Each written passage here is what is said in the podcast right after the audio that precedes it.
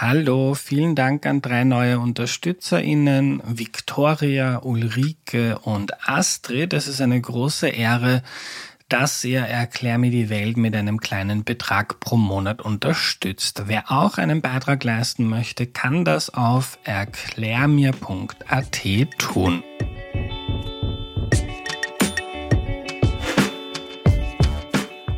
Hallo, ich bin der Andreas und das ist Erklär mir die Welt, der Podcast, mit dem du die Welt jede Woche ein bisschen besser verstehen sollst. Heute geht es ein Thema, das mich sehr beschäftigt und mir am Herzen liegt. Männlichkeit. Und darüber rede ich mit Erich Lehner. Hallo. Hallo. Hallo, lieber Erich. Schön, dass du da bist. Gerne. Kannst du dich zu Beginn noch kurz vorstellen, bitte? Ja, mein Name ist Erich Lehner. Ich habe eigentlich katholische Theologie studiert und habe meine Dissertation schon zur Männerforschung gemacht innerhalb der katholischen Theologie und bin seit 1989 auf diesem Sektor tätig, in der Männerarbeit mit Männergruppen zunächst und dann in der wissenschaftlichen Auseinandersetzung mit kritischer Männlichkeitsforschung. Ich habe allerdings auch noch andere Bereiche, unter anderem den Palliativcare-Bereich, wo ich der erste Leiter einer operativen Einheit die Sterbende zu Hause betreut hat, gewesen bin. Und ich bin Psychoanalytiker mit einer ganz normalen Praxis in Bad Fischau, wo ich ordiniere. Also Psychoanalytiker ist ein, also ein Psychotherapeut ein mit einem Psychotherapeut mit psychoanalytischer Methode. Genau. Und Methode. was sind Männergruppen? Ja, Männergruppen sind Gruppen von Männern, die sich auf einen Weg begeben, um miteinander sozusagen sich zu erfahren, sich zu analysieren, um ihre Erfahrungen zu deuten und natürlich ihre Erfahrungen auch zu deuten innerhalb einer patriarchalen Welt, innerhalb einer Welt, wo Männer privilegiert sind, was nicht immer heißt, dass das nur Vorteile für Männer bringt, sondern durchaus auch Nachteile. Aber trotzdem, man darf die Privilegierung natürlich nicht hintanstellen.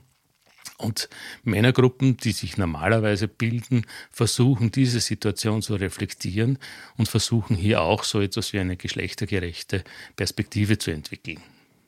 Erich, ich finde das faszinierend, weil das, was du machst und wie du sprichst, das kennt man eigentlich sonst eher so von 23-jährigen jungen Frauen, die vom Patriarchat reden und über Männlichkeit mhm. und, und Gender sprechen. Jetzt weiß ich nicht, wie alt du bist, aber du hast schon weiße Haare. das ist ja doch ähm, zum 64. 64.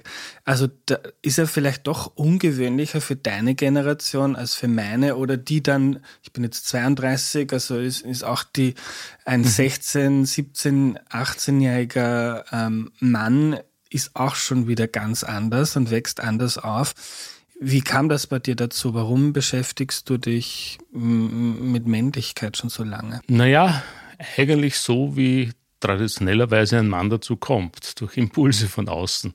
In meinem Fall war es eine Dissertation, die ich schreiben wollte und die mein Dissertationsvater akzeptiert hätte, so wenn du aus zehn Büchern ein elftes schreibst, das niemand interessiert, bitte.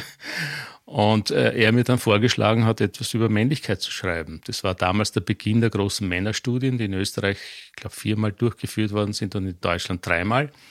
Und äh, ich zunächst einmal sehr irritiert war. Also das war 1989, da hätte ich wohl eher über Frauen geschrieben, was biologisch nicht denkbar war.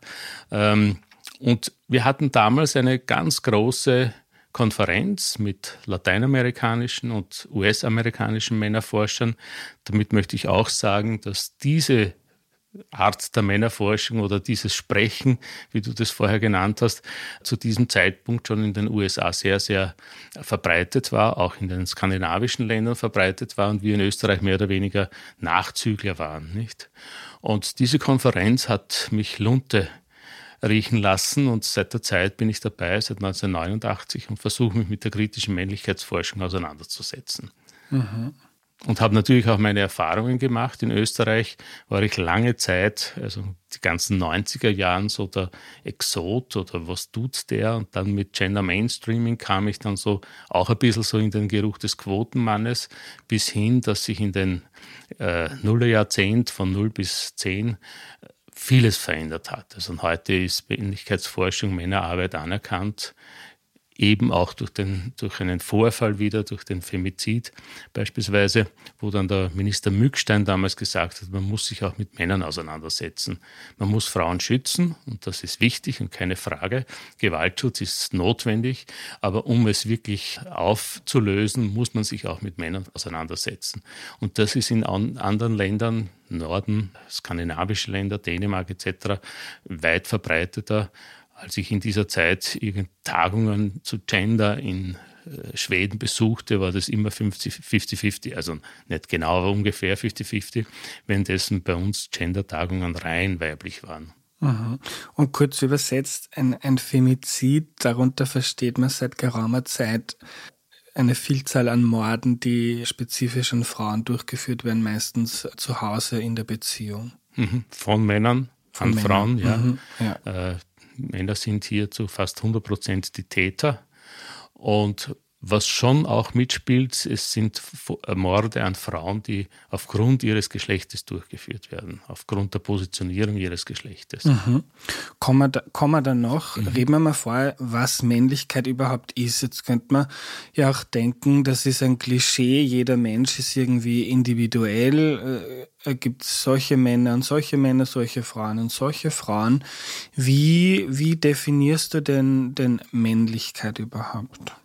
Nun, du hast richtig gesagt, es gibt solche Männer und solche Frauen. Und man könnte sagen, äh, jede Person ist eine Männlichkeit. Das heißt, Männer unterscheiden sich. Dennoch gibt es etwas, was strukturell sozusagen fast angleicht. Und äh, da müssen wir sagen, das ist sozusagen diese Geschlechter, Hierarchie die Position.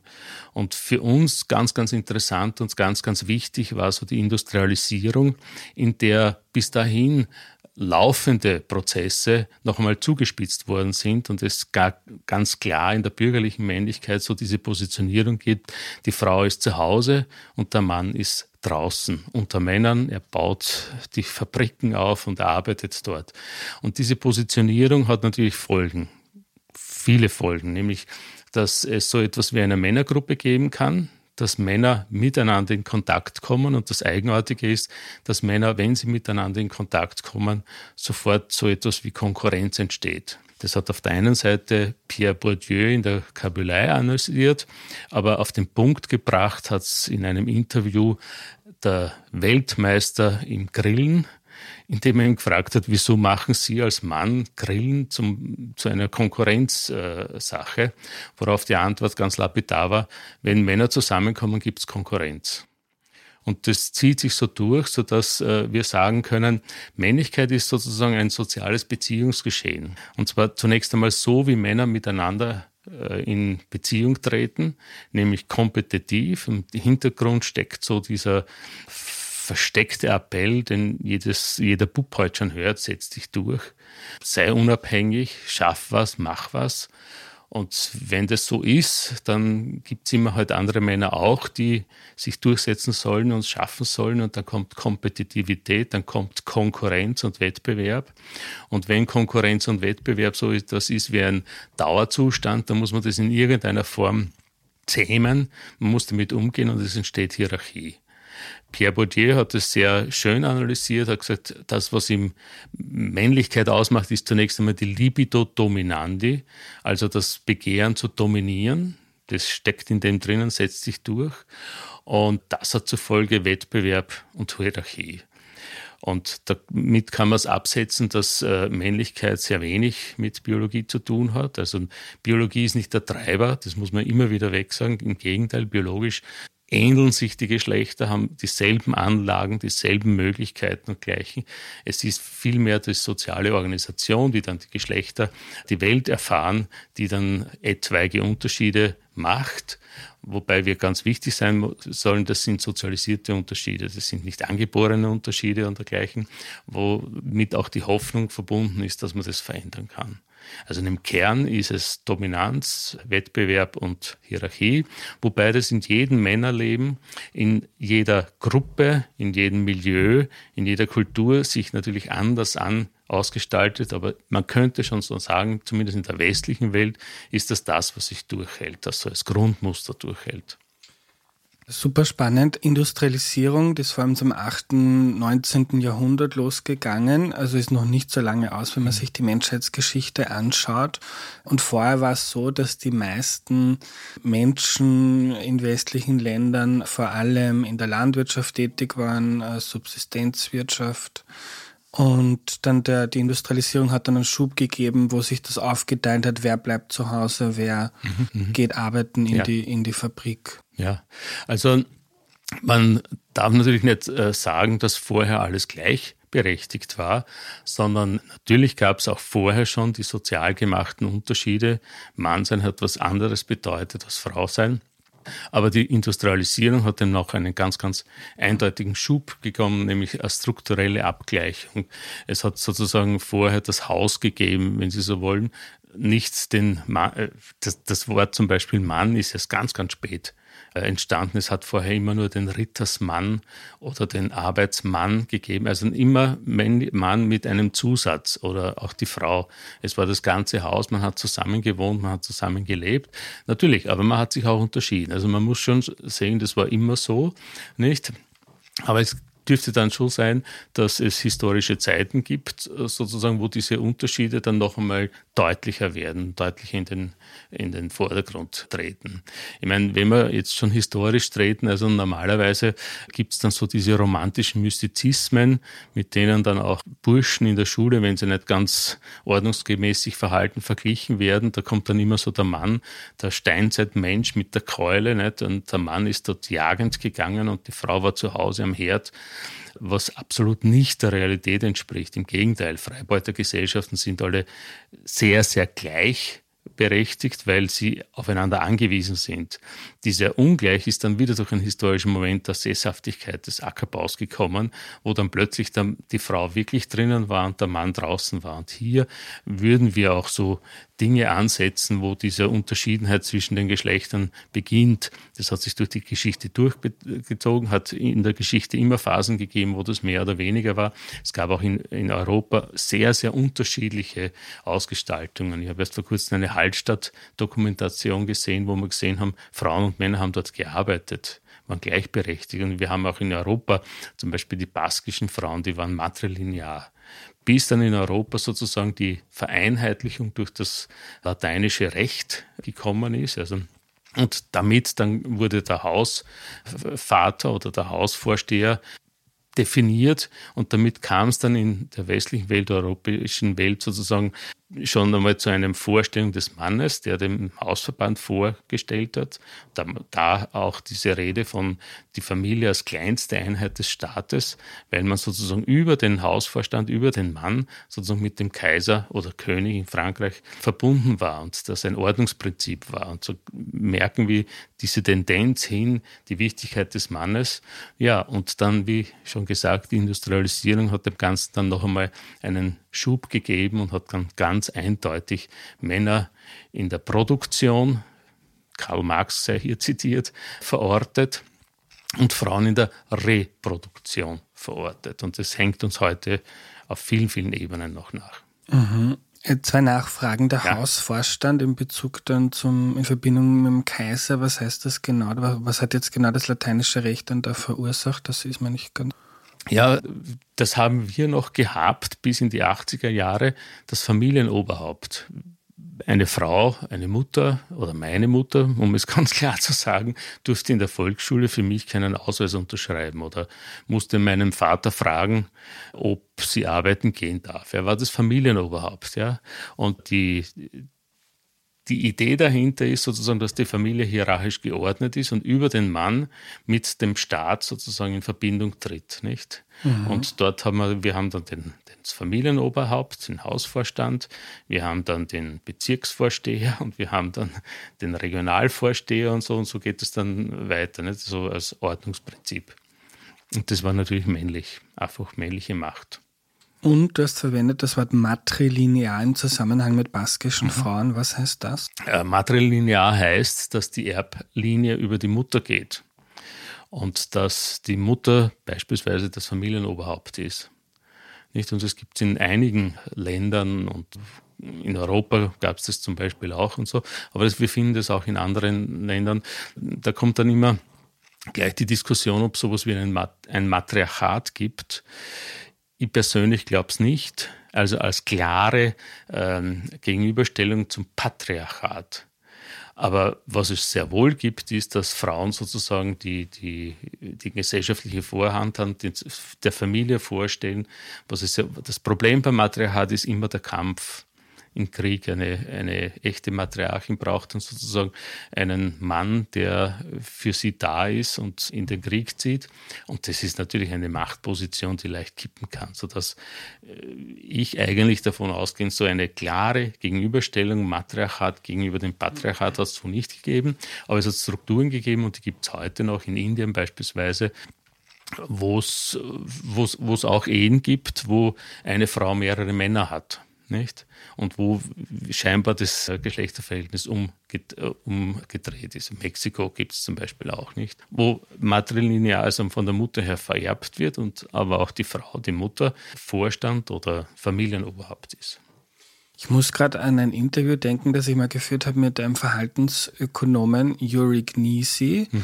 Total spannender Typ. Und ich habe zur Vorbereitung eine Studie gelesen, der sich hat sich genau mit so matriarchalen Völkern beschäftigt. Und der wollte wissen, ist, du hast Konkurrenz gesagt, der wollte wissen, ist Wettbewerb also in, in westlichen Gesellschaften ist es mehrheitlich so, hat er geschrieben, dass Experimente zeigen, dass wenn äh, das Wettbewerb die Leistung von Männern wenn etwas zum Wettbewerb wird, dann wird der Mann im Schnitt eher besser und die Frau, mit der macht das nichts, weil der gibt das nicht so viel, dass sie da mhm. jetzt die Beste und die Stärkste mhm. ist. Und die wollten wissen, ist das biologisch mhm. so einfach in Männern oder in Frauen drinnen oder hängt es an der sozialen, kulturellen Gliederung der Gesellschaft? Und die haben sich das dann angeschaut in matriarchalen mhm. Gesellschaften haben da zuerst Spiele gemacht, wo es keinen Wettbewerb gab und dann nochmal Spiele und da wurde es dann ein Wettbewerb. Und das war dann faszinierend, weil in dieser, in diesen Völkern, wo die Frau das Oberhaupt war, wo die Frauen sich gemeinsam ausgemacht haben, wie es denn mit dem Dorf oder mit der, mit der Gemeinschaft weitergeht, dort war es dann umgekehrt dass die Männer nicht reagiert haben auf Wettbewerb, das hat denen irgendwie nichts gegeben.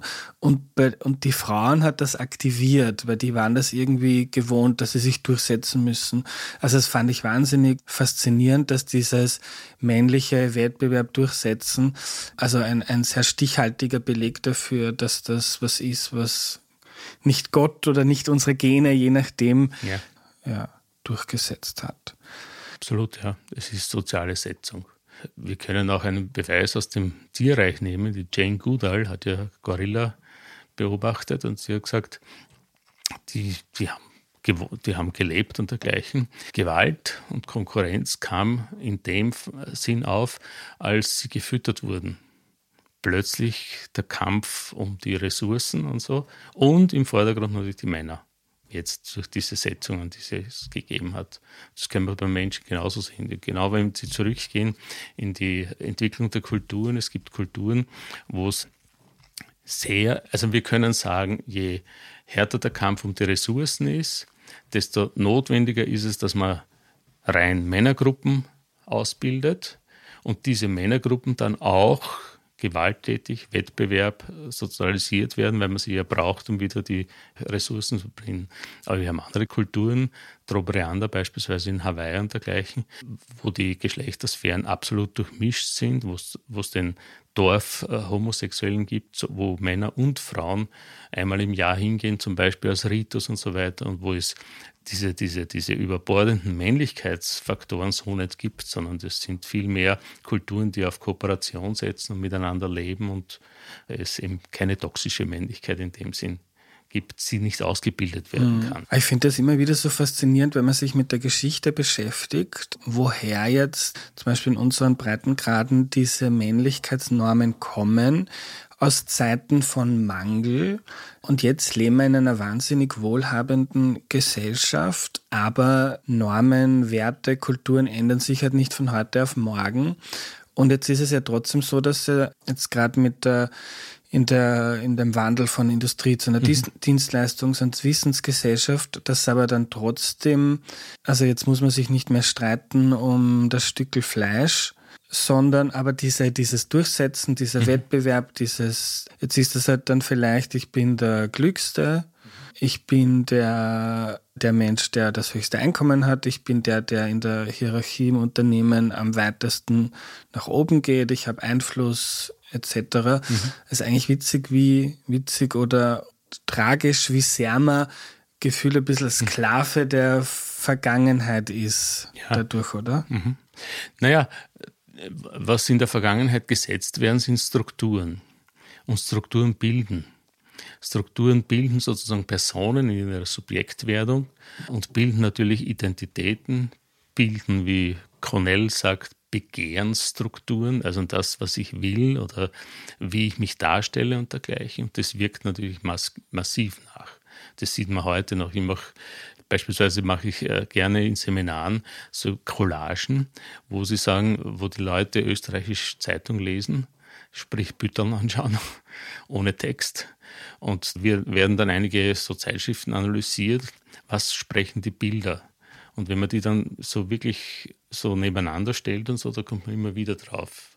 Der Mann, der, der etwas darstellt, Durchsetzungsvermögen, der anpackt, die Frau, die schön ist, die, die einfühlsam ist und so weiter. Auch dann, wenn, wenn beispielsweise eine mächtige Frau dargestellt wird, dann hat sie noch viel mehr diesen sozialen Eindruck, den sie vermittelt und dergleichen, so wie sie dargestellt wird, wo sich Bilder sozusagen auf eine ganz, ganz subtile Weise fortsetzen. Selbst in der aufgeklärten Zeit, wo, wir, wo es uns eigentlich gut geht, wo wir das eigentlich schon aufgrund des Feminismus reflektiert haben sollten, aber es ist immer noch da und es dient ungefähr so als, man kann darauf zurückgreifen, ja, so wird immer wieder welche geben, aber so ist es, ja. Also es gab zum Beispiel bei Ausbruch des Krieges in der Ukraine nach dem russischen Angriff gab es bei uns Kommentare, dass jetzt endlich einmal dieses Gewäsch vom sozialen Mann und anderen Mann aufhören soll, weil man sieht ja, es braucht die traditionellen männlichen Tugenden. Und ich befürchte auch, dass aufgrund des Krieges wieder so etwas wie eine Brutalisierung der Männlichkeit kommt, die wir eigentlich in allen Kriegen beobachten konnten. Ich habe das an mir selber beobachtet. Ich ähm, habe mich sehr viel damit beschäftigt, wie der Krieg ausgebrochen mhm. ist. Mich hat das sehr bewegt und auch traurig gemacht. Und ich gehe jede Woche ins Fitnessstudio für meine Gesundheit und ich habe dann gemerkt, ich bin da im Fitnessstudio und ich habe halt, und das hat in mir so getriggert, so komm, jetzt musste ja. ich richtig anstrengen, weil jetzt in dieser Welt musst du dich verteidigen können oder du musst stark sein und so. Mhm. Und ich habe mir dann auch danach gedacht, dass das ziemlich absurd ist, weil ob mein Bizeps jetzt ein bisschen größer ist oder nicht, wird mir jetzt nicht viel helfen ja, in dieser ja. Welt. Aber ich habe es interessant gefunden zu beobachten, was das eigentlich mit mir macht. Ja, ich denke, das ist beispielsweise auch durchaus eine, eine Erfahrung aus Männergruppen wo man nicht nur Verhalten analysiert, sondern wo man auch Fantasien und Vorstellungen und Visionen und Träume fantasiert und merkt, wie sehr ich, das sage ich jetzt, der ich jetzt hier mit der kritischen Männerforschung äh, setze und selbst Analyse durchgemacht habe, wo ich merken musste, ich bin Mann dieser Gesellschaft und ich bin kein anderer, sondern ich muss mit diesen Einflüssen und mit diesen Vorstellungen, Ideen, muss ich mich auseinandersetzen und der Weg, um geschlechtergerecht zu werden, ist, dass man das an sich selbst erkennt. Das ist natürlich, als Mann dieser Gesellschaft gibt es diese Vorstellung, die du jetzt gesprochen hast, auch bei mir, keine Frage. Aber wir gehen anders damit um, nicht? Ja. Ich würde gern drüber reden. Also jetzt gibt es einerseits mal so, wenn man möchte, dass die Gesellschaft gerechter wird, dann braucht man das jetzt nicht neu aufdröseln. Wissen wir alle, warum es Feminismus gibt und mhm. braucht und was für mhm. Ungleichheiten gibt, was für Privilegien. Wenn wir das jetzt aber mal zur Seite wischen. Zu Feminismus habe ich auch schon Folgen aufgenommen, mhm. die kann man auch gerne nachhören. Sondern ich will mal ganz individuell auf die einzelne Person eingehen. Uns hören da jetzt viele Männer zu, wo sich manche vielleicht denken, theoretisch eh interessant und jetzt kann man sich damit beschäftigen, aber also jetzt anpacken und durchsetzen, ist auch bei mir, wenn ich jetzt so drüber nachdenke, gar nicht negativ besetzt, sondern das kann ja auch was Positives sein, kann auch motivieren, kann einen zu großen Leistungen motivieren. Diese Vorstellungen von Männlichkeit, die es gibt in unserer Gesellschaft, was haben die für Auswirkungen auf die einzelnen Männer, also auf deren Leben und auch auf deren Lebensqualität. Ja, also ich glaube, natürlich gibt es das in jedem, ja, und das ist für jeden Mann oder Frau anpacken, was Schönes, kann was Schönes sein, auch sich messen, auch spielerisch miteinander in Wettbewerb gehen oder so, kann was Schönes sein. Die Gefahr in der Männergruppe ist, dass eine eigene Dynamik entsteht. Und diese Dynamik heißt dann, es wird härter, und das sehen wir überall. Die Konkurrenzorientierung in einer reinen Männergruppe hat soziale Kosten, die. Und du meinst jetzt nicht Männergruppe, so wie bei dir im Nein, therapeutischen ja. Umfeld, sondern einfach ein Haufen, ein paar Freunde, ein paar Kollegen, Männer, die irgendwo zusammentreffen. Ja, zum Beispiel Männerbünde oder Männerseilschaften oder einfach der Arbeitsplatz, der männlich geprägt ist. Was meine ich damit? Ähm, ich glaube, wir haben einen guten Mechanismus in unserer Gesellschaft in Österreich, so dass Arbeitsplätze männlich geprägt werden. Und das ist sozusagen die Zuverdiener-Ehe, Hausfrauen-Zuverdiener-Ehe. Das heißt, der Mann geht Vollzeit arbeiten und die Frau geht Jahre ihres Lebens Teilzeit. Was heißt das für den Arbeitsplatz? Ich mache es fest am Beispiel Schule, weil ich dort viel gearbeitet habe. Ich komme in eine Schule, da gibt es einen Lehrkörper. In diesem Lehrkörper dominieren weibliche Köpfe. Wenn ich mir dann genau die Stellenauflistung anschaue, wenn ich nicht gerade in der Volksschule bin, wenn ich beispielsweise im Gymnasium bin oder so, dann sehe ich, dass die wenigeren Männer aber auf den Vollzeitstellen sitzen. Das heißt, die sind die Woche lang dort, währenddessen die Teilzeitkräfte, Frauen, kommen und gehen. Die Frau Professor ist heute und am Donnerstag da. Das heißt, es ist letztlich ein männlicher Betrieb.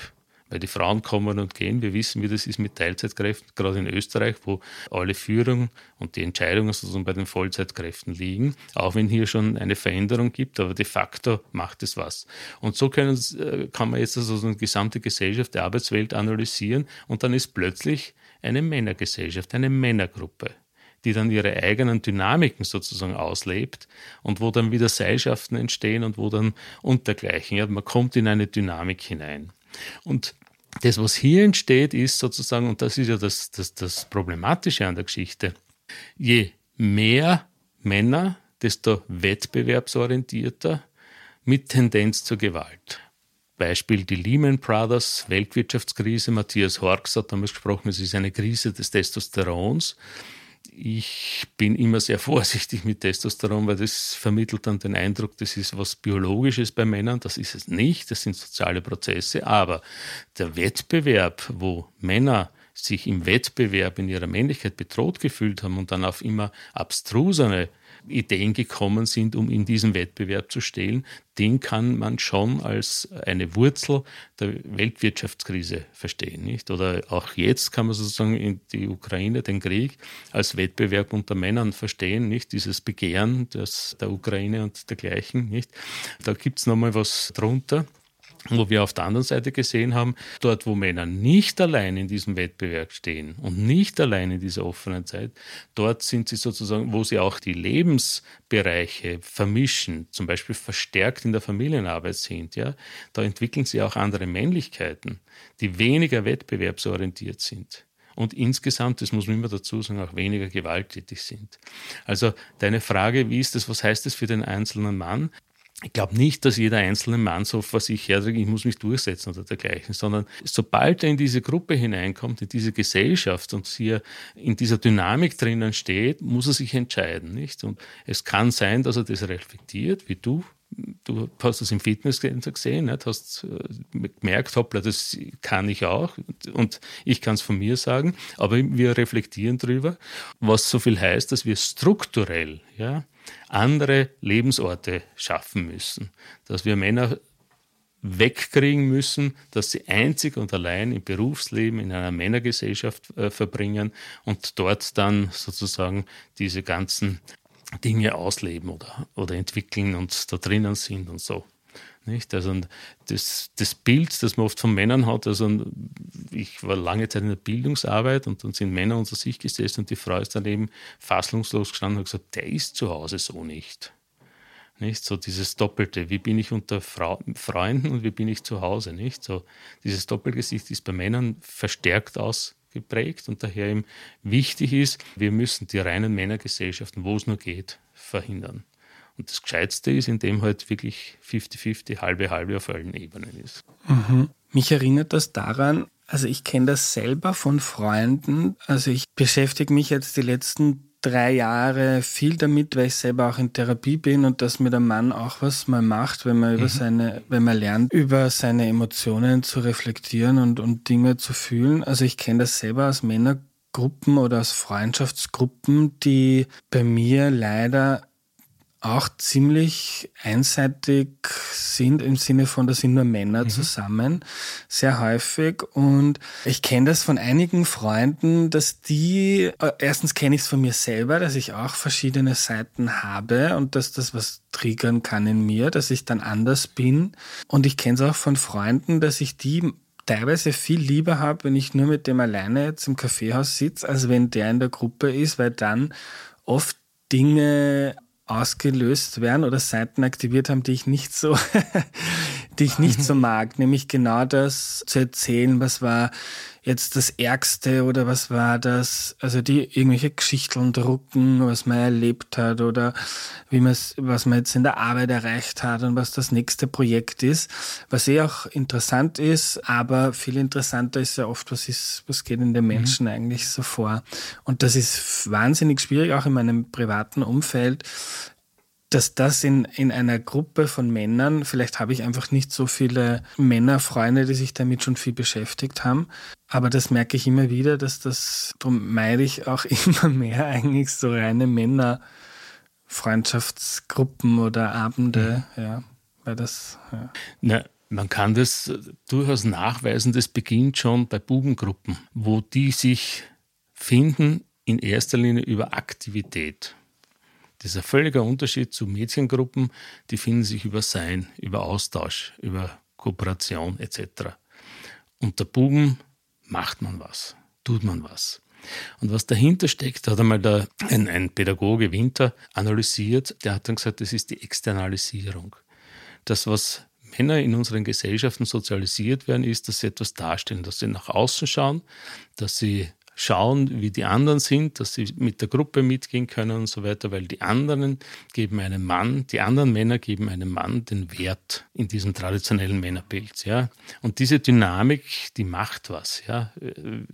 Auf der Gesundheitsebene sagen wir dann sehr oft, Männer sind nicht trainiert, nach innen zu schauen. Das heißt, sie übersehen dann sehr oft auch Krankheitszeichen und dergleichen. Ich habe jetzt erst gelesen, ein Mann ist auf der ambulanten Herzstation gelandet, weil er glaubt hat, er hat eine Herzattacke ein Herzinfarkt. Und was er wirklich gehabt hat, waren Panikattacken. Also dieses nicht auf sich schauen und damit so, sondern nach außen auf die Gruppe schauen, wie ist man, welchen Stand hat man da drinnen.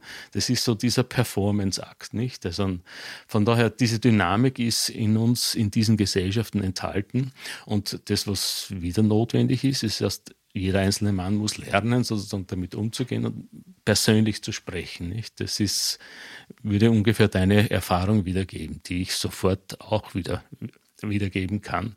So diese Erfahrung unter Männergruppen kommt sehr schnell zu irgendeiner Performance. Also der sagt, was er gemacht hat und so. Und selbst wenn ich äh, Trauernde begleite und Sterbende begleite, wenn ich als Mann hinkomme und so, sehr schnell erzählen wir dir, was sie in ihrem Leben gemacht haben, welche Stellung sie inne gehabt haben.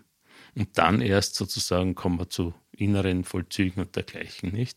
Und ich glaube, das müssen wir eben äh, sehen, das ist verbunden mit dieser Lebensweise, wo der Mann in unseren Gesellschaften privilegiert ist, aber auch sozialisiert ist, sozusagen in dieser Gruppe mitzumachen. Und dort auch Macht zu übernehmen. Weil ich dich vorhin gefragt habe, was macht das alles, das, was wir jetzt reden, das ist halt nicht nur ja. spannende theoretische Auseinandersetzung mit der Welt, was macht das mit der Lebensqualität der Männer? Und da denke ich ja, also wenn ich dir zuhöre, und das denke ich mir auch in letzter Zeit immer öfter, das ist ja so wahnsinnig furchtbar und eigentlich traurig und arm, wenn ich da mit teilweise Freunden sitze, die ich mein Leben lang kenne und man, also man, man holt sich mhm. die Anerkennung über, jetzt habe ich ein neues spannendes Projekt oder irgendwas zu erzählen. Jetzt war ich in keine Ahnung, in, irgendwo in Asien und habe da die spannendste Reise gemacht und dann super, wow, du Abenteurer. Also, dass ich mir da die Anerkennung holen muss, wo es eigentlich dann ja überhaupt nicht geht, mhm. wer ich bin, weil das ist ja, das spielt ja dann überhaupt keine Rolle, also mein Sein, sondern nur mein, was ich halt so mache.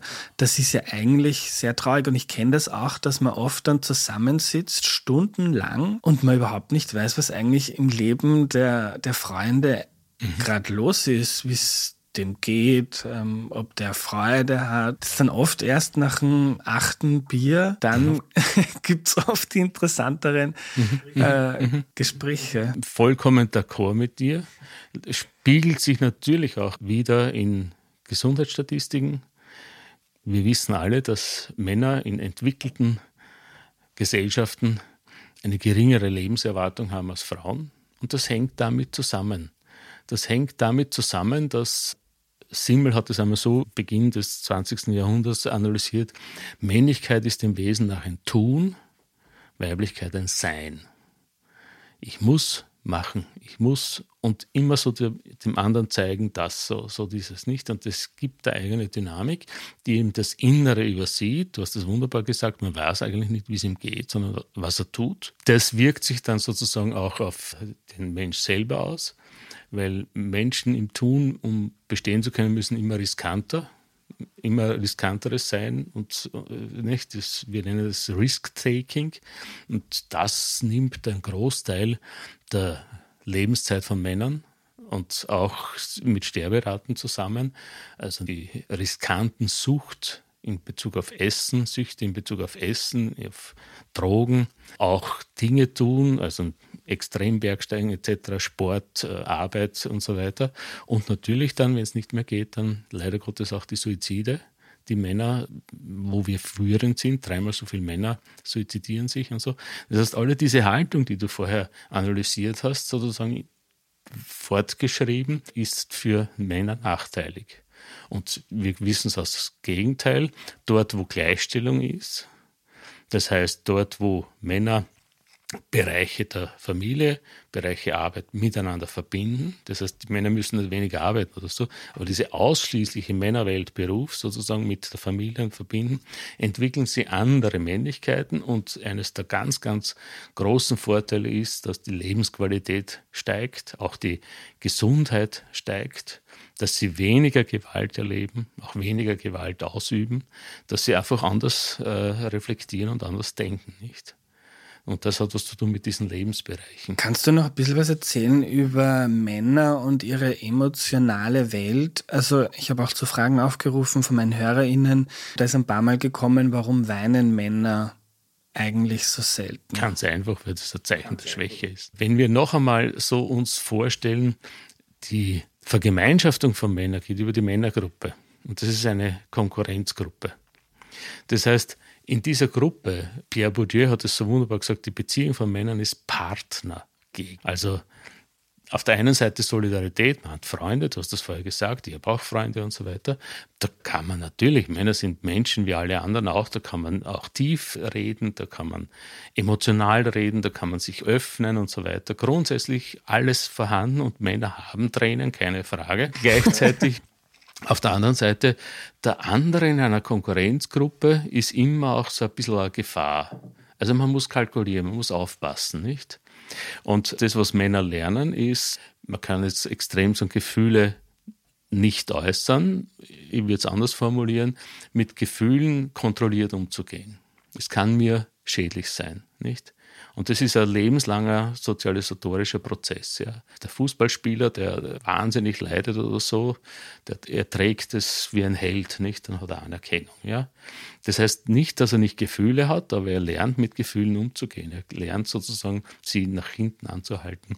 Das war übrigens eine, große Forschungsfrage. Männern, die beispielsweise in der Familie pflegen, ihre Frauen pflegen. Das, äh, Männer sind bei Dementenpflegen sehr, sehr führend, also nicht führend, aber hier übernehmen Männer auch ihre Verantwortung in der Familie und pflegen und die machen das sehr, sehr gut, wenn sie es tun. Und äh, da waren so die ersten Forschungsergebnisse, sie machen es arbeitsgerecht und die Frage war dann, haben die überhaupt Gefühle? Und dann haben wir genauer hingeschaut und gesagt, natürlich haben sie Gefühle, aber sie kontrollieren sie mehr. Und wenn es zu einem Gefühlsausbruch kommt, dann ist der innere Anspruch so, dass er sagt, schnell wieder Haltung bewahren, nicht? Und das ergibt dann nach außen hin so für viele der hat keine Gefühle oder Männer zeigen keine Gefühle oder so. Ich würde sagen, sie gehen, sie kontrollieren, sie überlegen. Aber dort, wenn man einem Mann vertrauensvoll entgegenkommt, wo wirklich Vertrauen aufgebaut ist, wo schon dieses tiefe Gespräch ist, dann erlebt man, ich erlebe in meinen Therapien sehr oft, dass Männer weinen, dass Männer auch gefühlvoll sind, emotional sind. Und was ich schon auch erlebe in einer Therapie, sie lernen immer mehr, es auch zu äußern. Sie verändern damit auch ihr Inneres. Und was wir auch wissen, Dort, wo Männer wirklich mit Kindern, als Papa beispielsweise oder als Bezugsperson umgehen, sie lernen mit Gefühlen expressiver zu sein. Und zwar, ich muss, muss schon sagen, also diese Väterlichkeit oder diese, ich sage immer die Bezugsperson, elterliche Bezugsperson, weil Papa, Mama sehr auf das traditionelle Bild abzielt und wir wissen, dass heute sozusagen es in erster Linie auf die Bezugsperson auskommt. Also dort, wo Männer wirklich das übernehmen, was dann mit 40 Prozent von Kochen, Waschen, Putzen einhergeht, mindestens, ja. Und also die dann wirklich präsent sind, nicht nur zum Spielen und so weiter, die entwickeln eine andere Männlichkeit, die wesentlich emotionaler ist, wo sie auch viel mehr einem Kind gegenüber muss ich emotional sein. Ich kann nicht einfach so distanziert, ja, sondern wenn ich wirklich auf ein Kind eingehe, dann, äh, dann lernt man auch so etwas wie ein soziales Durchsetzen. Also ein Durchsetzen, das auf die, auf die Bedürfnisse des Kindes eingeht und nicht so im Betrieb lerne ich ein Durchsetzen. Mach das, tu das, ja. Aber auf den anderen empathisch einzugehen und dann sich durchzusetzen, das lerne ich erst eigentlich nur bei einem Kind. Oder hauptsächlich, natürlich gibt es andere Lernorte, auch keine Frage. Aber ich, ich führe das an, dass diese veränderte Lebensweise, Familienarbeit, informelle Arbeit zum Beispiel auch das Wesen verändert, auch die Persönlichkeiten verändert. Und wir sehen schon in der kritischen Männer Männlichkeitsforschung, dass das der Ort ist, wo eine Transformation von Männlichkeit vonstatten gehen könnte. Darum halten wir es auch so wichtig. Fördern diese Männlichkeitsnormen auch psychische Krankheiten? Mhm. Weil ich denke gerade jetzt an meine eigene Geschichte. Ich kämpfe immer wieder mit Depressionen und das war bei mir dann auch so der Beginn, also warum ich dann zur Therapie gegangen bin, mhm. auch reichlich spät. Und wenn du jetzt so erzählst, so dieses mehr im Tun mhm. statt im Sein, sich aufzuhalten, also ich habe immer, wenn ich dran denke, mir ging es nicht gut, wie ich die Ressourcen noch nicht hatte, die ich jetzt habe durch meine Therapie, dann war so mein Impuls, okay, welche Aktivitäten führen im Regelfall mhm. zu Wohlbefinden und dann versuche ich mehr davon ja, also meine Woche so zu strukturieren, dass da mehr davon gibt, was ja auch irgendwie, aber so dieses, dieses ähm, mir geht's schlecht, ich bin jetzt traurig, so was ich jetzt Gott sei Dank durch die Therapie gelernt habe, mich belastet was oder mir macht was Angst und mhm. jetzt weine ich und dann geht's mir besser, weil ich das gefühlt habe. Das war mir irgendwie völlig fremd. Also ich habe manchmal geweint, aber erst dann, wenn wenn sich so viel aufgestaut hat, dass gar nicht mehr geht, dann weint man mal und dann genau. ist wieder ein Jahr mhm. Ruhe, mhm. jetzt so überspitzt. Ja, für, für, das kann ja auch der psychischen Gesundheit eines Menschen nicht gut tun, wenn man einen großen Teil mhm. der Gefühlspalette eigentlich ja, kontrolliert oder unterdrückt oder irgendwo hinten Absolut. versteckt. Im Grunde wäre sozusagen ein schlechtes Gefühl, Trauer beispielsweise oder Leid oder Angst, eigentlich ein wichtiger Hinweis, dass irgendwas nicht stimmt. Und das Normale wäre, dass man sozusagen hinschaut, sich überlegt, was es ist, und dann Schlüsse zieht.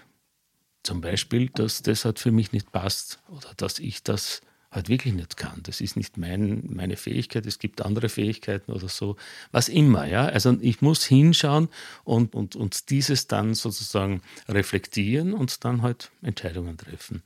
Und wenn das jetzt, wenn einmal gesagt wird, Angst ist schlecht, ich habe keine Angst, dann schaue ich nicht hin. Nicht? Ist übrigens äh, die Trauer wieder in einer Zeit der Medikalisierung und Narkotisierung mitunter die Tendenz gefördert, dass man Trauer auch sofort mit einem Pulver unterdrückt und dergleichen. Aber der Sinn der Trauer ist, dass man klarer sieht. Da gibt es übrigens tolle Forschungen, dass man beispielsweise Leute gefragt hat, nachdem man ihnen traurige Gustav Mahler Musik vorgespielt hat. Man hat sich sozusagen künstlich in so einen Trauerprozess verstellt. Und interessanterweise haben sie viel klarer Beziehungen gesehen, viel klarer, was hier das Gute und das Schlechte ist. Sie haben weniger verschönert oder weniger verschlimmert und dergleichen, sodass wir heute davon ausgehen, Trauer, der Zustand der Trauer ist ein Zustand, in dem ich besser Situationen in meinem Leben sehen kann und damit auch besser einordnen kann, nicht? Insofern ist es natürlich die große Herausforderung.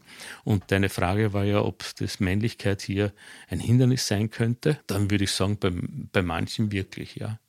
Dass sozusagen diese Normen verhindern, dass ich wirklich auf mein Inneres höre, Zustände höre, Zustände sehe. Und es gibt ja auch diese alte das alte Erfahrungswissen von Ärzten, die gesagt haben, wenn ein Mann kommt, dann ist es schon fünf nach zwölf. Die haben dann sehr weil lange Zeit hinweggeschaut worden ist. Ja. Der hat seine körperlichen Symptome sozusagen sehr oft hintangestellt, ist noch arbeiten gegangen, etc., etc., etc.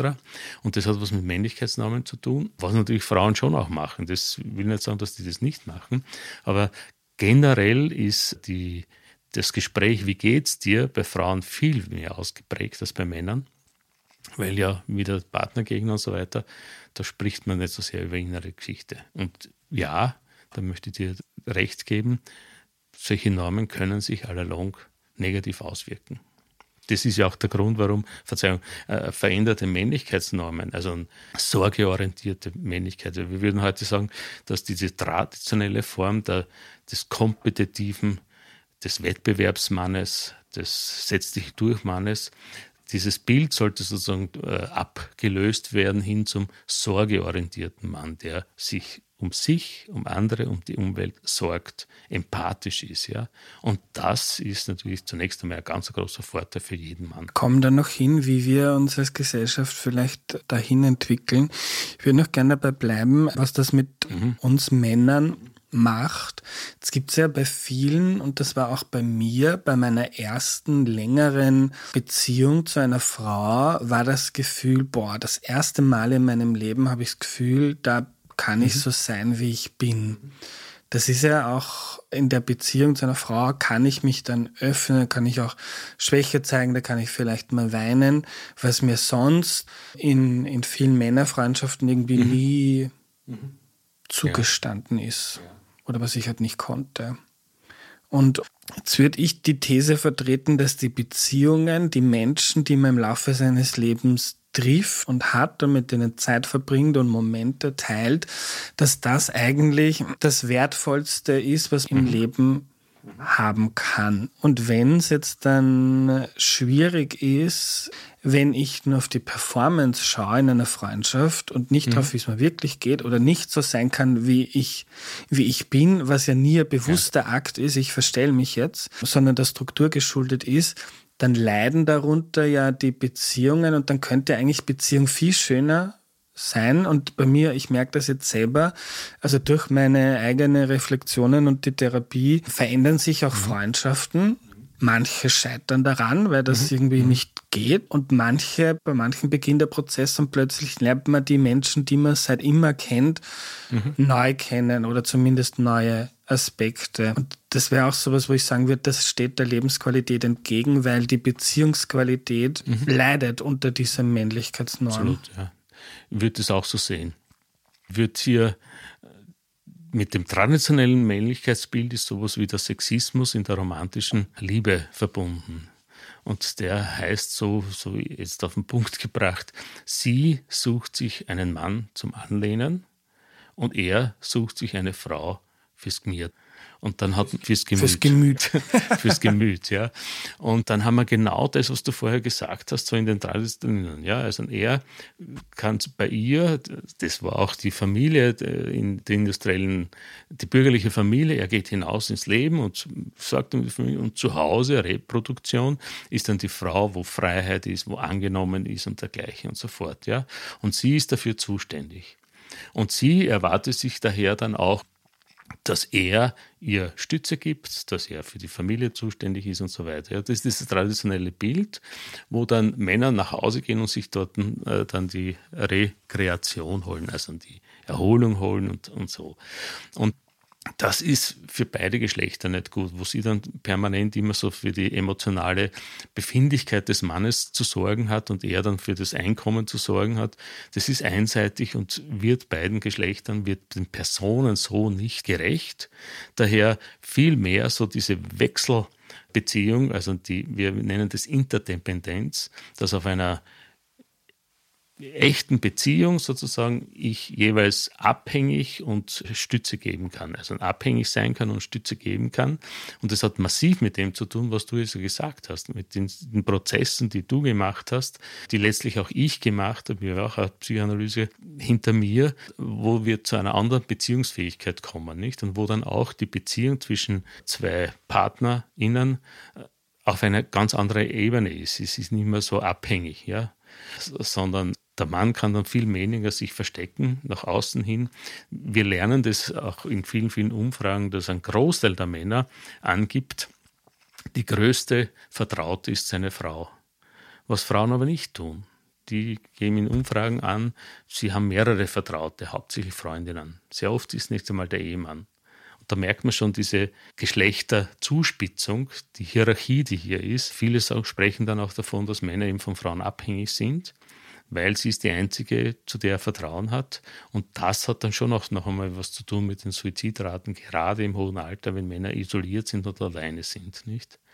Aber die Kehrseite ist, wie du es gesagt hast, wenn Männer lernen, über ihr Inneres zu reflektieren, dieses Innere auch zu sehen, dann verändern sich die Beziehungen zu den Männern und zu den Frauen. Sie werden tiefer und auf einer gleichberechtigten Ebene. Und damit sind sie auch qualitativ besser. Und wenn jetzt die Frau die einzige Bez oder die Partnerin die einzige Bezugsperson ist, dann ist das ja auch, denkt er jetzt auch an, an, an eigene Erfahrungen bei Freunden, vielleicht ein Grund, warum nach der Trennung gleich genau. wieder genau. die Partnerin da ist, weil sonst habe ich ja überhaupt keinen Mensch, wo ich mich öffnen kann, was mhm. ja furchtbar. Mhm. Oder, also ich denke jetzt an so ein Klischee Mitte 40, Trennung von der Frau und dann gleitet das Leben vom Mann total ab, ja. in welche Richtung auch immer. Entweder nur Karriere oder, oder nur mehr unglücklich oder man greift zum mhm. Alkohol, weil diese, diese Bezugsperson mhm. dann ja. nicht mehr gibt. Ja. Sehen wir in der Forschung wieder, dass sozusagen, da heißt es, dann Männer profitieren von der Ehe mehr als Frauen. Und zwar deshalb, weil sie hier sozusagen von einer Partnerin zu einem gesünderen, geregelteren Lebenswandel angeregt werden. Wenn dann der Verlust ist, ist bei Männern die Gefahr größer, dass sie in irgendeinem Extrem ausrasten und der Grund liegt schon, sie verlieren ihre einzelne Bezugsperson. Sei es, dass sie krank werden, die Mortalitätsrate nach Partnerschaftstrennung ist bei Männern größer oder nach dem Tod der Partnerin ist bei Männern größer als bei Frauen. Wenngleich Trennung und Verwitwung sich auf beide Geschlechter auswirkt, ist es absolut bei Männern größer. Und der Grund ist genau der, dass es in vielen, vielen Männern zugespitzt ist auf die einzelne Partnerin. Das ist meine Vertraute, die brauchen. Sagen wir zum Beispiel Ehrenamtliche, die in Spitälern einfach auf ehrenamtlicher Basis mit Menschen sprechen. Sie finden leichter, oft, nicht immer, aber oft leichter, Gesprächsbasis mit Frauen. Männer sagen, ich brauche nicht, ich habe immer eine Frau das ist schon ein bedenklicher Wunsch. Hat was zu tun mit diesem traditionellen Männerbild. Und natürlich im Hintergrund, in diesem traditionellen Männerbild heißt es dann auch, du bist meine Partnerin, zu der ich am meisten Vertrauen habe. Und das ist natürlich sehr, sehr schnell dann auch, du gehörst mir. Besitzdenken. Und dann sind wir schon wieder bei den Gewalttaten an Frauen. Also dieses, nicht, dass das jetzt jeder ist. Der Großteil der Menschen ist nicht gewalttätig, der Großteil der Männer ist nicht gewalttätig, um ganz klar zu sagen. Nur im Männlichkeitsbild ist Gewalt angelegt. Und das muss uns schon zu denken geben. Und das ist das, was mich auch als Mann persönlich betrifft, weil das ist sozusagen die Struktur, die mich trifft und dem auch nicht. Wir müssen die Strukturen verändern, um weniger Gewalt. Jetzt beschäftigst du dich mit dem Thema schon lange. Siehst du da einen Wandel? Mein Eindruck war schon, dass sich die Männlichkeitsnormen öffnen und dass, wenn ich mal jetzt ich blicke fast neidisch auf so manche 15-, 16-jährige Burschen, weil ich merke, also bei mhm. Teilen dieser Generation, dass da schon mhm. ganz andere Vorstellungen gibt, wie es die bei mir gegeben hat. Und ich glaube, bei mir ist es ein bisschen anders wie in meiner mhm. Elterngeneration. Ja, ich würde die Frage mit Jein beantworten. Es gibt Fortschritt, erstens einmal von den Normen her. Die Normen sind viel, viel vielfältiger, sie sind nicht mehr so eindimensional und von daher ist es auch leichter, sich mit neuen Lebensentwürfen auseinanderzusetzen. Wir sehen auch, dass sowohl in der Jugend als auch im Mittelalter es viel mehr unterschiedliche Formen gibt und daher viel mehr Platz gibt. Das Nein vom Jein hat damit zu tun, dass die Strukturen noch immer gleich sind. Und ob ich es jetzt will oder nicht, so ein hoffnungsvoller junger Mann der dann äh, Familie gründet und das zweite Kind hat, ist genau in der traditionellen Falle wieder drinnen und kommt hier in eine Dynamik hinein. Das ist nicht immer bewusste Entscheidung, sondern es sind Strukturen. Nicht? Sehr oft ist ja oft so, dass die Menschen mental weiter sind als die Strukturen, nicht? Und diese Strukturen sind nach wie vor so, dass immer wieder eben Menschen dort hineinkommen und dieses traditionelle Männlichkeitsbild immer noch als Ressource vorhanden ist, wo man sich anhalten kann. Manches Mal sehr harmlos, aber manches Mal dann auch gefährlich gewalttätig, nicht? Insofern mein Jein, ich sehe natürlich Veränderungen und das ist gut so. Es gibt auch Hoffnung. Gleichzeitig ist der große Schritt ist noch ausständig und der wäre Strukturveränderung. Wie könnte das ausschauen? Halbe halbe auf allen Ebenen. Also ich würde ganz klar sagen, beispielsweise ein erster Schritt ist, dass wir in Österreich ein Karenzsystem haben, wo die Hälfte der Zeit für die Frau ist und die andere Hälfte für den Mann. Use it or lose it. Und also so wie in Island sechs Monate, wenn man nur als Frau und dann so ist, ist sie zu Ende, außer der genau. Mann nimmt dann darf er und auch ich würde Monate. sagen, wir haben in Österreich 14 Monate, 12 plus 2 und daher ist mein ideales Karenzsystem 7-7 sieben Monate Frau, sieben Monate Mann. Ich glaube, das ist auch jene Phase, wo der Großteil mit Stillen zurechtkommt und für andere, die länger stillen wollen oder müssen oder was immer, müsste man sagen. Aber das ist so ein erster Schritt, halbe halbe. Der, natürlich dann die Teilzeit für die Kinder äh, ist der nächste Schritt. Ja? Also skandinavischen Länder haben Recht auf Teilzeit bis zum siebten Lebensjahr des Kindes, wobei man jederzeit Vollzeit zurückkehren kann. Kinderbetreuung so. Nicht? Das Ziel muss sein halbe halbe. Und wir wissen auch, dass Kinder sich besser entwickeln, wenn die elterlichen Bezugspersonen zu einigermaßen gleichen Anteilen, das heißt die, die sagen wir, väterliche Bezugsperson, mindestens 45 Prozent von Kochen, Waschen, Putzen also nicht nur spielen, sondern mit den Kindern sein und diese Dinge übernehmen. Für die Kinder ist das die beste Form. Die Madonnenfamilie, Mutter mit Kind und der Vater ist irgendwo, ist die suboptimale Form, die zweitbeste. Die beste ist, dass beide sind. Und natürlich, und das muss ich immer dazu sagen, es ist nicht nur so, dass man das halbe halbe in Bezug auf Kinderbetreuung gibt, sondern auch halbe halbe in Bezug auf die Betreuung von alten, kranken, Sterbenden der eigenen Familie. Wir müssen immer bedenken, Österreich ist zu 80 Prozent oder anders gesagt, 80 Prozent derer, die Pflege brauchen, wird von der Familie ausgeführt. Und hier ist natürlich Familienpflege auch gleichbedeutend mit Frauenpflege. Und selbstverständlich auch hier halbe halbe. Und wenn das so ist, dann wird auch in den Berufen, dann werden wir mehr Lehrpersonen für kleinere bekommen, Männer nicht und so. Und dann werden sich auch diese Männer, die hier in der, in der Familie sozialisiert sind, auch für andere pflegerische Formen interessieren. Und dann haben wir auch diesen Effekt an diesen Männern, dass sie eine andere Männlichkeit äh, haben und beispielsweise über Kinder sprechen, nicht so sehr über das Betun und neues Projekt etc., sondern über Befindlichkeiten. Wie geht es mir viel mehr, nicht? Weil ich da viel mehr drinnen bin, nicht?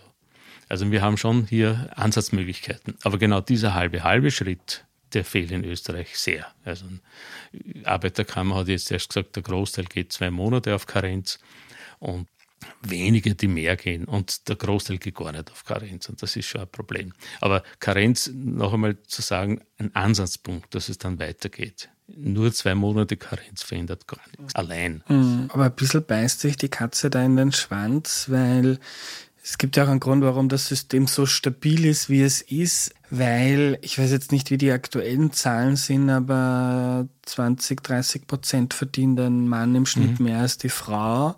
Wenn man jetzt eine Familie hernimmt, wo die mit dem Geld nur knapp auskommt, dann gibt es auch einen ökonomischen Anreiz, dass der Mann eher Vollzeit arbeitet, weil man dann, also nicht ein paar hundert Euro mehr im Monat hat, als wenn mhm. man es jetzt 50-50 aufteilen würde. Also müsste man vielleicht auch schauen, mhm. wie man das dann finanziell abfedert. Was müsste man schauen. Auf der einen Seite haben wir das einkommensabhängige Karenzgeld, 80 Prozent des Einkommens. Damit ist Karenz schon einmal viel besser aus, abgesichert als zum Beispiel vor einigen Jahren noch, wo es dann das Karenzgeld war mehr oder weniger ein Taschengeld. Das ist so das eine. Das andere ist, es gibt wirklich Familien, wo dieses, diese Differenz zwischen Mann, männlichen und weiblichen Einkommen wirklich existenzgefährdend ist. Aber das sind nur wenige. Für einen Großteil der Familien würde die Karenz des Mannes äh, sozusagen Einbußen in Form eines größeren Urlaubs ausmachen, wenn man das genau durchrechnet, ja. Oder sogar gar nichts ausmachen. Warum? Weil man ja Kinder meistens beginnt, am Beginn der Karriere, wo es auch schon die Unterschiede gibt. Zwillingsstudien zeigen das, keine Frage, aber sie sind noch nicht so groß. Und auch weil wir meistens homogam uns paaren. Das heißt, äh, aus einem Milieu gleich, es ist eher so gleich, also ein Lehrer, Lehrerin, Sozialarbeiter, Sozialarbeiter, das ist jetzt zugespitzt, das stimmt nicht, aber nur damit die Idee mhm. vorhanden ist, ja. Sodass die Einkommensunterschiede sich hier noch nicht so auswirken würden. Was sich aber massiv auswirkt, ist ein äh, Kind für Frauen eine weit größere äh, Einbuße im Gehalt, bekommt, Gehalt bedeutet als beim Mann, weil sie draußen ist und dann länger ist und bis wieder reinkommt, dann meistens nicht genau dorthin, sodass sozusagen diese kurze Unterbrechung ein Jahr für eine Frau große positive Auswirkungen hätte. Also was wir jetzt sagen können ist, ich glaube, auch wenn man diese existenziell gefährdete Gruppe ausschließt, dann könnte im Moment bei 60 Prozent der Männer auf Karenz gehen mit leichten Einbußen oder mit Einbußen, die man schon hat, wo man halt sagen könnte, man äh, nimmt es aufgrund des Kindes, weil der, der, die Qualität, also die Beziehungsqualität zum Kind, weil das Glück und das, was ein Vater profitiert, wenn er zu Hause ist, natürlich das Ganze bei Weitem aufwiegt. Da bin ich mir vollkommen sicher und die Vorteile überwiegen. Aber gesellschaftspolitisch, was würde es bedeuten, wenn jetzt wirklich 60 Prozent der Väter auf Karenz gehen? Ja? Und jeder Chef in Österreich weiß, ich habe einen gebärenden Vater, Anführungszeichen, ja, also der wird mal gehen, nicht? Das wird natürlich das, das äh, Verhältnis verändern. Und das, was wir schon sehen, ist sowas wie ein Backlash. Ich nenne es so. L und R, das ist also ein soziologisches Forschungsinstitut, haben an die 30 Fälle analysiert, wo Väter, die auf Karenz und dann auf Teilzeit gehen wollten, von ihren Betrieben gemobbt worden sind. Ich habe fast den Eindruck, ein bisschen, das nimmt zu. Als ich begonnen habe, mich damit auseinanderzusetzen, 2000, da waren die, die noch informelle Helden, mehr oder weniger. Jetzt nicht mehr. Die werden wirklich, wenn du das willst, dann wirst woanders und so. Und das ist natürlich schon ein bisschen eine Form des Backflash, wo ich dann schon sage, das patriarchale System, also das männlich geprägte Wirtschaftssystem schlägt zurück. Das will es nicht. Und das wissen wir jetzt auch, für die Wirtschaft ist sozusagen der Mann eine, ein Garant für Stabilität und die Frau ist so der Unsicherheitsfaktor, die kommt und die gilt die gilt, sagen wir so. Ist es nicht, aber sie gilt, ja. Und hier dieses System zu verändern, ja, dass hier Strukturen sich verändern, damit auch Männer flexibel kommen und gehen können, das muss unser Ziel sein. Ja, es muss so sein. In skandinavischen Ländern, in, in Schweden beispielsweise, hat im staatlichen Betrieb ist Karenzzeit als äh, Karrierekriterium aufgenommen worden. Nicht? Und in diese Richtung müssen wir kommen das ist ein gesellschaftspolitisches Anliegen. Reden wir noch über Familie und Männlichkeit oder das Vatersein. Eine Beobachtung würde mich interessieren, ob du die auch teilst, ist, dass ein Kind zu bekommen für viele Männer auch nochmal ein Impuls ist, sich zu verändern, sich zu öffnen und zu anderen Emotionen Zugang zu finden, weil da also ich stelle mir es jetzt so vor, jemand, ein Mann ohne Kind in einer traditionellen ähm, Gruppe von Männern, die Freunde sind, der jetzt ganz begeistert und rührselig erzählt, wow, ich hatte, also ich denke jetzt an mich, ähm, wow, ich hatte so eine tolle Begegnung und mhm. das macht mich so froh und das ist so schön. Das wirkt mhm. da eher komisch, würde ich jetzt mal würde ich jetzt mal sagen. Und wenn ich jetzt aber ein Kind habe und dann sag so, wow, das mhm. ist das Schönste auf der Welt und wenn es mich nur anlacht, dann, weil so redet man ja, ist mhm. alles ein bisschen Stereotyp, aber so redet man ja sonst auch nicht über die Freundin, so wow, wenn man die in die Augen schaut, dann ist schon mein ganzer Tag schöner. Mhm. Das ist ja was, was man eher weniger oft hört. Beim Kind ist es aber eigentlich, ja. ist es mhm. normal oder akzeptiert. Ist das was, was. Ja, ich glaube, dass äh, für viele Männer ist wirklich das Kinderkriegen so ein Wendepunkt. Ja? Oder umgekehrt kann man sagen, ein Kind kann durchaus ein Wendepunkt sein, insofern, wenn sich der Mann darauf einlässt. Und das tun nicht alle. Viele, viele gehen sogar zur Geburt mit, machen das mit. Das ist auch ein gutes Erlebnis und so. Was wir aber wissen, allein bei der Geburt gewesen zu sein, ändert noch nicht die Männlichkeit oder ändert den Lebenslauf nicht. Was aber wichtig ist, äh, wenn man zum Beispiel geburtsspezifische Vorbereitungen mit der Partnerin macht, dann ist es auch eine Möglichkeit, um diesen Unterschied, den die Partnerin hat in Bezug auf die Schwangerschaft, in Bezug auf die Bindung, durch die Schwangerschaft in Bezug auf die Bindung den Unterschied, den die Partnerin durch die Schwangerschaft in Bezug auf die Bindung hat, dann ist das die Möglichkeit für einen Mann, genau dieselbe Bindung herzustellen und genau dieselbe Bezug zum Kind zu haben, um mit dem dann groß zu werden. Und es geht eigentlich um diese länger währende Bezugsnahme und Bindungsaufbau, sodass vom ein, ah, mein tolles Kind vom einzelnen Erlebnis es hin zu einer Beziehung wird. Und auf das lassen sich dann schon weniger Männer ein. Aber das wäre trotzdem ein guter Punkt, sozusagen sich ansprechen zu lassen und, und hier dann auch strukturelle Veränderungen im eigenen Leben durchzumachen, nicht? in Bezug auf Arbeit, in Bezug auf Kinderbetreuung und dergleichen. Nicht? Eine Frage, die gekommen ist, die ich sehr interessant finde, es gibt ja immer wieder so den Ausdruck, ein, ein Kind braucht eine mhm. männliche Bezugsperson, wo man jetzt, glaube ich, nicht meint, dass es einfach wichtig ist, dass der Vater da ist und in Beziehung tritt mit dem Kind, sondern wo man eher dran denkt, so, ja, Frauen haben diese Eigenschaften im, in der Regel Männer haben diese und es ist einfach wichtig, dass ein Kind auch so mit Autorität mhm. und vielleicht Dominanz und, und diesen Werten in Verbindung tritt. Wie siehst du das? Ich bin da sehr kritisch, ja. Also von der Forschung her in Bezug auf die Familie wissen wir auf der einen Seite, dass zwei Bindungspersonen, zwei Bezugspersonen besser sind als eine. Also ein eine, das, die suboptimale Madonnenfamilie, ja, Mutter mit Kind und Vater irgendwo. Das, ist das Bessere ist zwei. Nur, wenn es zwei sind, dann haben wir eine bessere Entwicklungsgeschichte bei Kindern. Das hängt aber nicht am Geschlecht, sondern an den Personen. Das andere ist, Geschlecht lernen Kinder ja nicht im Nachahmen der Mutter oder des Vaters, sondern Geschlecht lernen Kinder in den Gruppen. In der Familiengruppe, das sind Mutter, Großmutter, Cousinen, Tanten etc., Vater, Großvater, Cousin und dergleichen, ja, in diesen als Gruppe, in dem Kinder sozusagen schauen, was machen die, was ist das Gemeinsame und dergleichen. Ja, das, so lernen sie. Die nächste Peer Group ist der Kindergarten, die nächste Peer Group ist die Schule. Dort lernen sie weiter. In der Ortschaft, der regionalen, also jetzt kann man überlegen, was lernt ein Kind hier in einem Wiener Gemeindebezirk, kann man jetzt unterschiedliche nennen. Was lernen sie am Land, in Dorf etc. Ja, das sind die Bezugsgruppen, wo Kinder sozusagen ihr Geschlecht lernen und natürlich dann durch Sozialisation mittels YouTube, TikTok, was immer. Ja, so das sind so die Inhalte, die mit denen Kinder sich auseinandersetzen, Kinder und Jugendliche dann, dann auch Erwachsene.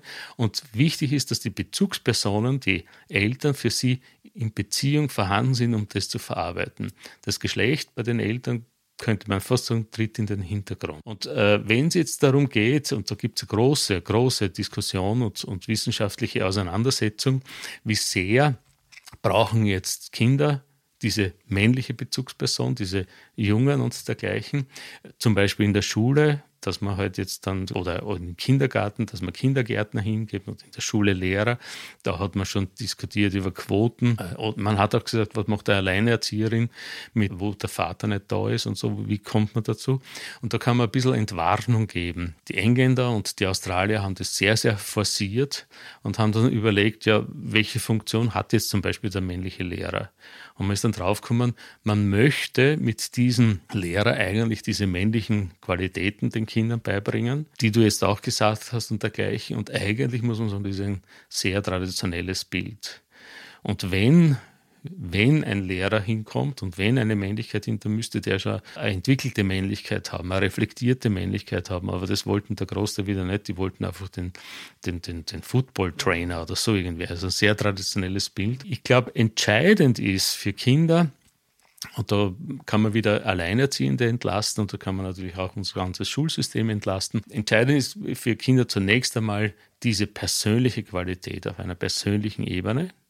Und ich wünsche mir auch, dass in den Schulen, im Kindergarten, dass Männer hinkommen.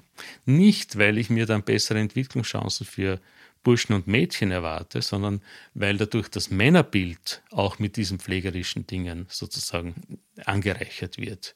Wir haben in England dieselbe Diskussion gehabt, dass man gesagt hat, es müssen People of Color in die Schule. Und man ist draufgekommen, die sind dann in die Schule, aber deshalb haben die People of Color auf der Schülerebene nicht besser gelernt. Sondern sie haben nur gesehen, aha, ich kann das auch machen. Ja, und daher die Vorstellung ist, wenn jetzt Lehrer in die Schule kommen, dann werden die Burschen besser. Überhaupt nicht. Was wir brauchen ist, äh, wie gesagt, schon, es sollen Männer hin, ich bin sehr dafür, aber eben nur, dass das Männerbild verändert wird. Zum Lernen gehört die Lehrerqualität und die Lehrerfähigkeiten, auch in den Familien. Es gehört die personelle Fähigkeit, es gehört die persönliche Bildung. Geschlecht in diesen Prozessen tritt in den Hintergrund. Insofern würde ich eher auf die Zahl zwei, also wir haben zwei Elternteile und die sollen möglichst lang ausgewogen beim Kind sein oder soll eine verlässliche Beziehung sein. Und wir können das auch jetzt sagen, wir sehen auch bei einer Scheidung, nach der Scheidung, wenn vorher Gleichberechtigung geherrscht hat, tun, tun sich die alle leichter. Und wenn vorher Gleichberechtigung und nahe zum Kind war, dann sind beide Elternteile sozusagen auch anschließend gegenwärtig. Und es geht ganz wichtig, muss man heute sagen, es geht nicht darum, dass nach der Scheidung beide aus äh, gleich, zu gleichen Teilen vorhanden sind. Das ist organisatorisch oft gar nicht möglich. Und sehr oft ist der Stress, der damit verbunden ist, viel schädlicher als dann wirklich die Anwesenheit, sondern es geht darum, dass Mama und Papa oder Papa, Papa, Mama, Mama möglichst gut involviert sind beim Kind. Wie immer sie das organisieren, ob wo das Kind dann lebt, ist zweitrangig. Aber wichtig ist, dass sie im äh, Leben des Kindes präsent sind, ein kümmernder Papa, eine kümmernde Mama auf jeden Ort, wo es ist, sodass wir wieder weggehen können von dem Streit. Das Kind muss eine Woche da, eine Woche da, muss, wenn es sein kann, in Ordnung, ja. Aber wichtig ist, dass man wieder den Schwerpunkt legt auf diese persönliche Anwesenheit von den Elternteilen und diese persönliche Involviertheit, wie es der Michael Fluth sagt. Erich, letzte Frage. Jetzt ist mir aus deinen Schilderungen klar, wenn man so ein komplexes soziales System ändern möchte, dann braucht es vor allem politische Maßnahmen dafür. Trotzdem meine Frage am Ende. Uns hören jetzt sicher einige Männer oder auch Frauen mit Männerfreunden oder Partnern zu, die sich denken, mhm. ja, da habe ich mich wiedergefunden in dem, was, da, was die zwei da gefaselt haben. Wie kann man sich ist ja dann trotzdem schwierig, weil man ist so geprägt, man ist so aufgewachsen, man sieht es jeden Tag links und rechts. Wie kann man sich selber damit auseinandersetzen? Was können da erste ich glaube, der erste sein? Schritt ist einfach Reflexion, Selbstreflexion. Was macht mein Leben aus? Was sind so meine Fähigkeiten? Was sind so meine Fantasien, meine Vorstellungen? Ja. Und der zweite Schritt ist dann Gespräch, Diskussion mit anderen, mit Freunden, mit Freundinnen, mit Partnerinnen. Es, es, es äh, hat mal einen, einen Buchtitel gegeben, als ich begonnen habe. Mein Leben war so lange in Ordnung, bis ich meine Frau fragt, wie es ihr mit mir geht. Das war mein Buchtitel nicht. Und ich glaube, so der erste ist wirklich Gespräch, Überlegungen, und dann der zweite Gespräch mit anderen und dann der dritte, wenn du so willst, Schritte setzen, was immer es gibt. Wir sind noch nicht so weit, dass man wirklich sagen kann, flächendeckende halbe halbe. Karenzen und Teilzeiten etc. Wir sind noch nicht so weit. Das muss aber sozusagen kommen. Ich bin ganz von überzeugt. Nur, es gibt in jedem Leben einen Handlungsspielraum. Und den muss ich einmal erkennen und den muss ich dann nützen. Und dann sind wir schon einen Schritt weiter. Danke für deine Zeit. Gerne.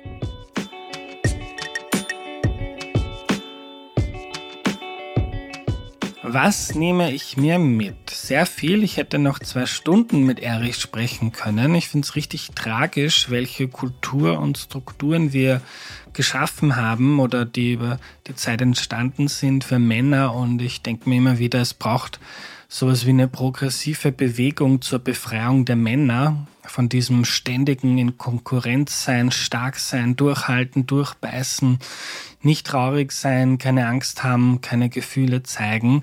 Das ist für uns als Gesellschaft total schädlich und für jeden einzelnen Mann auch, denn wie Erich gesagt hat, Trauer und Angst sind zum Beispiel wichtige Signale von unserem Hirn, ähm, wenn man sie fühlt, dann kann man besser verstehen, was man, was man braucht, was mit einem los ist. Und wenn man die meisten Gefühle einfach unterdrückt, dann kann man auch gar nicht wissen, was man eigentlich zum guten Leben und zu Wohlbefinden braucht, also welche Bedürfnisse man hat. Und wir trainieren Buben quasi von Beginn an an, dass sie stark sein und nicht weinen sollen und eine Welt, in der Männer nicht nur vermeintlich stark, sondern auch sorgend sind, sich also um die Kinder kümmern, um Hausarbeit, vor allem auch um sich selbst, das bitte nicht vergessen, wie viele Männer gar nicht in der Lage sind zu schauen, dass es ihnen gut geht. Extrembeispiel ist dieses nicht zum Arzt gehen oder Männer, die alles mit sich alleine ausmachen und dann irgendwann zum Alkohol greifen oder die Partnerin ist weg und dann fängt man zu trinken an, weil man sonst niemanden mehr zum Reden hat. Oder im Extremfall, wenn es einem ganz schlecht geht und man sich aber nicht helfen lassen möchte, weil man diese Empfindung hat, man muss alles alleine schaffen und man muss stark sein, dann im Extremfall auch der Suizid, der viel mehr Männer betrifft als Frauen. Es gibt also auf jeden Fall eine riesige Menge Arbeit für uns Männer und für uns als Gesellschaft und ich möchte da auch in Erklär mir die Welt an diesem Thema dranbleiben. Das war die heutige Episode. Wenn sie dir gefallen hat, dann kann ich dir jetzt noch zwei Episoden mit einer anderen tollen Therapeutin empfehlen, mit Katharina Hens. Das waren die Nummer 156 und die Nummer 104. Zwei wahnsinnig beliebte Folgen bei euch zum Umgang in Beziehungen und zum richtigen Streiten gehören zu den meistgehörten Folgen. Also scrollt mal runter und zurück und schaut sie euch an, wenn ihr sie denn noch nicht kennt. Nächste Woche geht es dann um nachhaltige Geldanlage. Es wird super spannend. Wenn du den Podcast schätzt, unterstütze das Projekt bitte auf www.erklärmir.at. Vielen Dank. Mitarbeit Valentina Pfattner, Vermarktung Missing Link, Schnitt Audio Funnel. Wir hören uns nächste Woche. Euer Andreas.